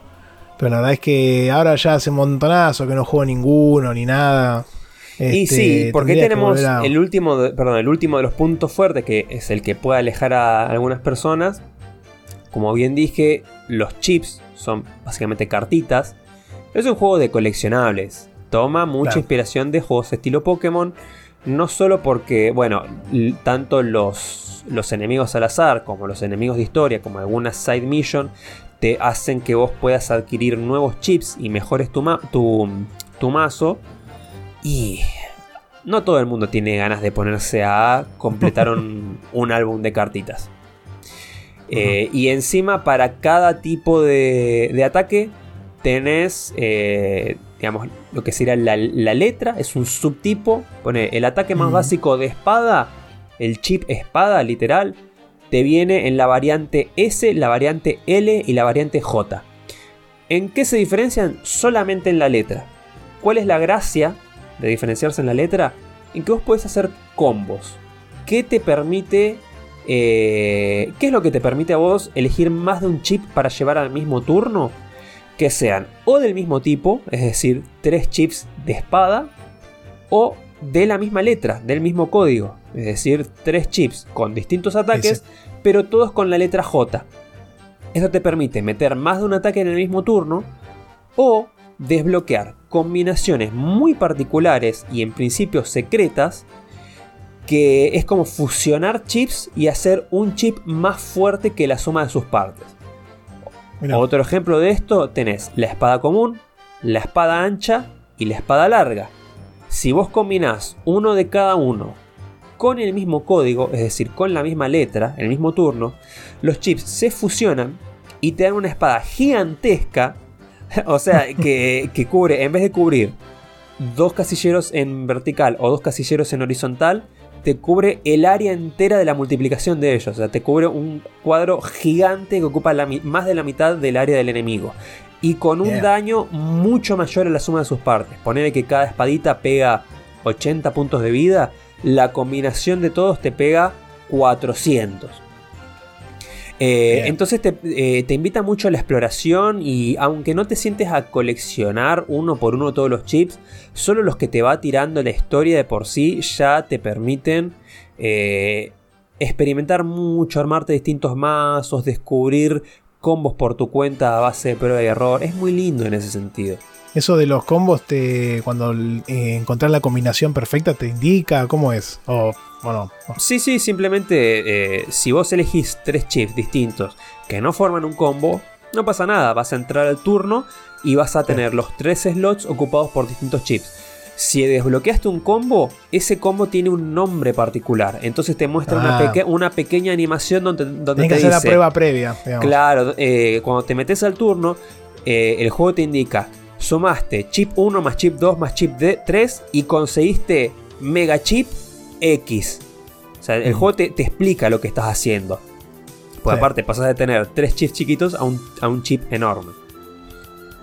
Este, quería destacar también, porque me parece que es un punto interesante, vos ya lo dijiste igual recién, que para los que son fanáticos de Mega Man, este, es, un- es también un lindo mimo el juego, ¿no? Tiene bastante fanservice, tiene un montón de referencias a los jefes, a personajes de, de las distintas sagas de Mega Man. Es que bueno son los también. mismos personajes, son los mismos nombres, con diseños mucho más estilizados a un, un estilo anime. Eh, Sí. La historia es completamente original, no tiene absolutamente nada que ver con Mega Man original. Pero. Pero son sí. reconocibles, son reconocibles. Ni, ni siquiera sé si decirles referencias. Son. eh, Sí, reimagi- eh, son- sí. reimaginaciones de los mismos personajes en otro setting, simplemente. Exactamente. Y ahora, ya para ir cerrando, ¿qué tienen que jugar de esta saga? ¿Qué les recomiendo Ninguno. jugar de esta saga? Em, los primeros dos son los que más viejos se quedaron y les faltan muchas mejoras de quality of life. Claro. Eh, y de nuevo, como la historia no es nada de otro mundo, sino que es una típica historia de anime shonen para, para niños y adolescentes, no se pierden demasiado. Así que yo esos me los saltearía, porque son los que más viejos se quedaron. Ya del 3 en adelante es cuando empiezan a implementar esto de meter dos versiones y que puedas intercambiar chips con otro. La verdad es que salvo dos o tres chips que están en una versión y no, en la otra, las diferencias entre versiones son pocas e insignificantes, no se pierden nada por jugar una versión y no la otra, ni siquiera se pierden de mucho en cuestión de coleccionables. Porque hay algo muy particular y que los diferencia de Pokémon a estos, es que hay chips raros, específicos de versión, que no se pueden intercambiar. O sea, solo los podés tener en su versión de origen. O sea, es, eh, hay Curioso. chips que. Sí, sí, sí, muy curioso. si está en la versión azul, solamente lo vas a poder usar en la versión azul. No se lo vas a poder usar en la versión blanca. Por Está bien. ejemplo, hablando de Mega Man Battle Network 3. Eh, son muy pocos los que vas a poder pasar a la otra versión. eh, y que los necesitas sí o sí para completar la biblioteca. Pero de nuevo, no es un juego que te recomiende probar para completarlo al 100% y conseguir todos los chips. No, claro. Porque te vas a volver pelotudo, se va a volver aburrido. vale la pena, digamos. No, no vale la pena para nada. Se va a volver Claro. totalmente aburrido, al menos que sea que estés recontra mil enganchadísimo seas un, Claro. y seas un, un manija. Pero si no, jugalo casual, pasate la historia. eh, cuando pinte coleccionar, coleccioná. Pero no es para sobreexplotar la parte de los coleccionables. El fuerte de, los, de esta saga no está ahí para nada. No. Dicho esto, el 3 es comúnmente eh, reconocido como el mejor de toda la saga. Sí. Habiéndolo jugados, habiéndolo jugado a todos, estoy bastante de acuerdo. Eh, es el que encuentra un mejor balance entre mecánicas. eh, tiene una historia simpática. eh, tiene ya implementa la mayor cantidad de mejoras de quality of life que luego se mantendrían en el resto de la saga. Es el más completo de todos sin ser sin ser excesivo en ningún aspecto. No te apabulla en ningún momento. Claro. Es abrumador. Claro, no se vuelve abrumador jamás. El 4 es el peor de todos y esto tiene que ver con que lo sacaron el pico de popularidad de la saga, lo rushearon, Bien. hubo un cambio en el equipo de desarrollo, los sprites son más chicos, el estilo gráfico cambió un poquitito, no es feo, pero se nota mucho la superioridad de, de los juegos anteriores. Eh, y, en- y encima tiene una, una porquería que el, el valor de rejugabilidad de los juegos en todas las otras entregas es muy alto. En este no, porque en vez de tener contenido postgame y de que sea divertido ponerte a coleccionar cosas cuando ya lo completaste, cuando ya completaste la historia principal, acá estás obligado a rejugar el juego tres veces para poder ver todo y para poder sacar el final real. Es una poronga, encima la historia es una garompa.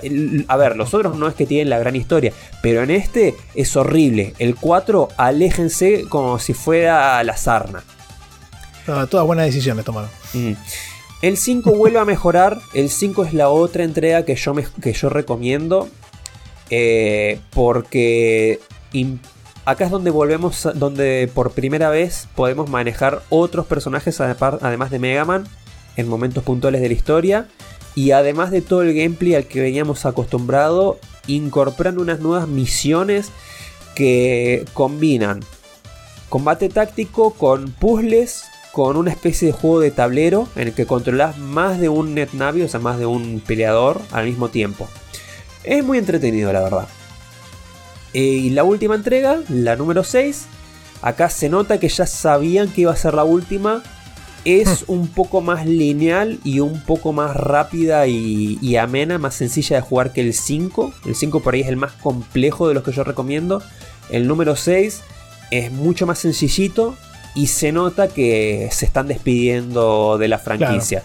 Estaban empacando todo ya, bueno, a ver, cerremos. Sí, sí, sí, sí. Baja la persiana. Sí, y es, es muy lindo juego, es correcto. Digamos que recomiendo jugar el 3 sí o sí, si vas a jugar uno solo, juega al 3. Si querés arriesgarte a probar algo un poco más complejo, anda por el 5. Si jugaste ambos, te encantaron y te quedaste con ganas de más, jugá el 6. No, jugá el 6 que le da un buen cierre a, a la saga y listo, ahí nos quedamos. El 1 y el 2 se quedaron bastante viejitos y el 4 es totalmente injugable.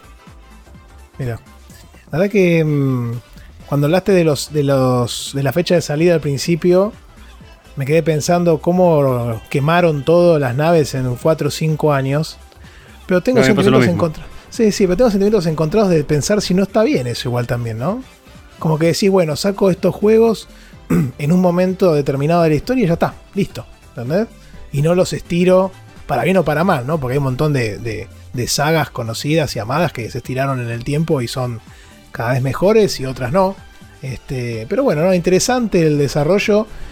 Pero bueno, evidentemente algo les está picando ahora. O no sé si es que están agarrando el barril y están sacando todo lo que encuentran. Y es que ya lo vienen haciendo con Mega, Man, con Mega Man y con Mega Man X. La cantidad de collections que sacaron. Luego con Mega Man 0. Son buenas igual, ¿eh? Son buenas igual. ¿eh? Sí, y es que el material de origen es bueno.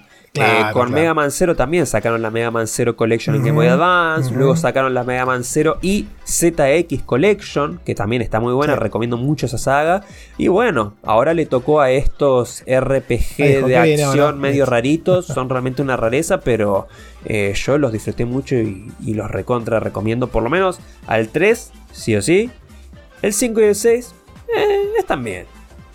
Nada más, una pregunta también aprovechando no son tan largos tampoco, pausa, parece. Em, antes de ir con el tema de duración, lo que decías de no, no sobreexprimirle y meterlos todos juntos, no es tan así. Porque el 5 y el 6 salieron sobre el final de la vida útil de la Game Boy Advance. Es más, el 5 tiene un porteo que salió contemporáneo para DS. Es un solo cartucho que incluye las dos versiones del juego 5. No ah, hicieron lo mismo con el 6, una cosa muy rara. Eh, pero ya entrando de lleno en la época de la Nintendo DS, pegaron el salto y sacaron una nueva franquicia ligeramente basada en esta, que son los Mega Man Star Force, eh, que se nota que, es basado en esto, pero con muchas diferencias. La principal es que Mega Man Battle Network es mucho más eh, táctico y se ve de costado. Y esto, estos nuevos, los Mega Man Star Force que ocurren de nuevo, es un salto de 100 años, es el mismo mundo, toma algunas ideas, pero el gameplay de batalla cambia por completo para empezar porque ves a tu personaje desde atrás y vos solamente te mueves hacia los costados. Eh, Ah. Y esa, esa saga, ignórenla por completo, no, no, no se pierden de nada. Y no tienen casi nada que ver con Mega Man Battle Network, salvo que tomaron ideas y, y lo usaron como base, pero es otra cosa por Ah, completo. Está. Bueno, tiene sentido. No sé si quieres comentar, creo que son no, son, no son muy largos, me parece. no, no son demasiado. Aunque yo de la largos. época, la- aunque yo de la época de emulación no recuerdo, ¿viste? En esa época el tiempo era. Y también, era joven, era distinto el tiempo. y también en esa época abusamos de los save states, abusamos del turbo, entonces capaz que se nos hacían un poco más cortos de, de lo normal. Sí. Si lo jugás de la forma tradicional, eh, por ahí se te, se te estira un poquito más. La verdad no me fijé en Juan Carlos Tubit cuánto, cuánto duran. Yo creo que deben andar en las 20 o 30 horas como mucho cada uno. Ah, fijándome, pero sabes que no sé cómo carajo. lo- Ah, Mega Man va separado, boludo. Sí, sí, sí, sí. Qué turringui. Bueno, Producción no en no- vivo. No, no sé si son tan cortos, te digo. Acá Juan Carlos dice que dura. Tiene numeritos violeta, así que no, no, no tiene mucha data por lo visto, pero cuarenta y pico de horas. La main más extra. Bueno, más extra. más- más- es que tenés más, muchos menos, extras. 30 horas. No, no, no le Ah. des bola a eso. Tiene demasiado extra. Si te metes, es un rabbit hole del que no vas a salir. Si querés jugarlo para Claro. conocer la experiencia, pasar la historia, divertirte un rato, se pasa rápido. Claro, tal- sí, tal vez en 15, 20 horas lo pasas. Sí, sí. Y bueno, con eso ya me retiro por hoy. Muy bien. Bueno, bueno, muy lindo también el, el informe de Porco. Mm, Vi, estuve viendo unos videitos recién mientras hablabas. La verdad que parece bastante original, al menos la, la mecánica. Y por ahí esto me, me acerco más a que a un visual novel, así que si alguno de los dos tiene más posibilidades va a ser este. Bueno, y para cerrar vamos a hacer con los saluditos a, acá a todos los que nos han ido comentando. Eh, entró New Brave al Discord, así que bueno, como siempre les recomendamos que entren al Discord, que nos vengan a, a charlar a una mano. Se salen muy lindas charlas ahí en Discord, así que son siempre bienvenidos. Tenemos varios saluditos, nos vamos a entrar en detalles, pero bueno, vemos que Leandro Najari se puso al día porque nos comentó 4 o 5 capítulos seguidos. Así que un saludo a Leandro. Eh, tenemos también a Falduti que nos ha saludado, eh, a Bob, a Joseba, a Carlos.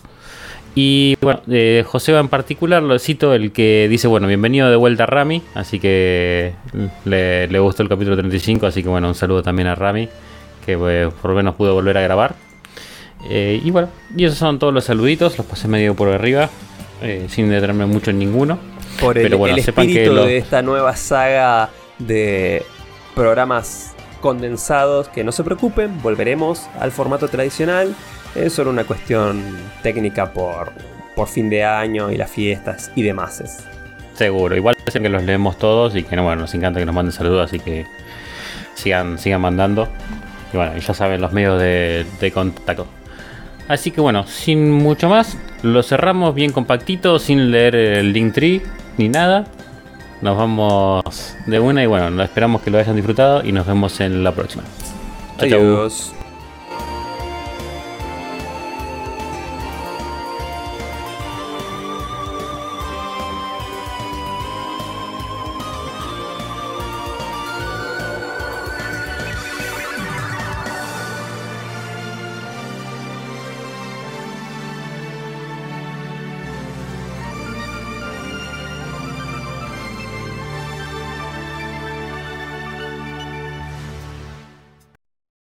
Lo rematamos a Santi.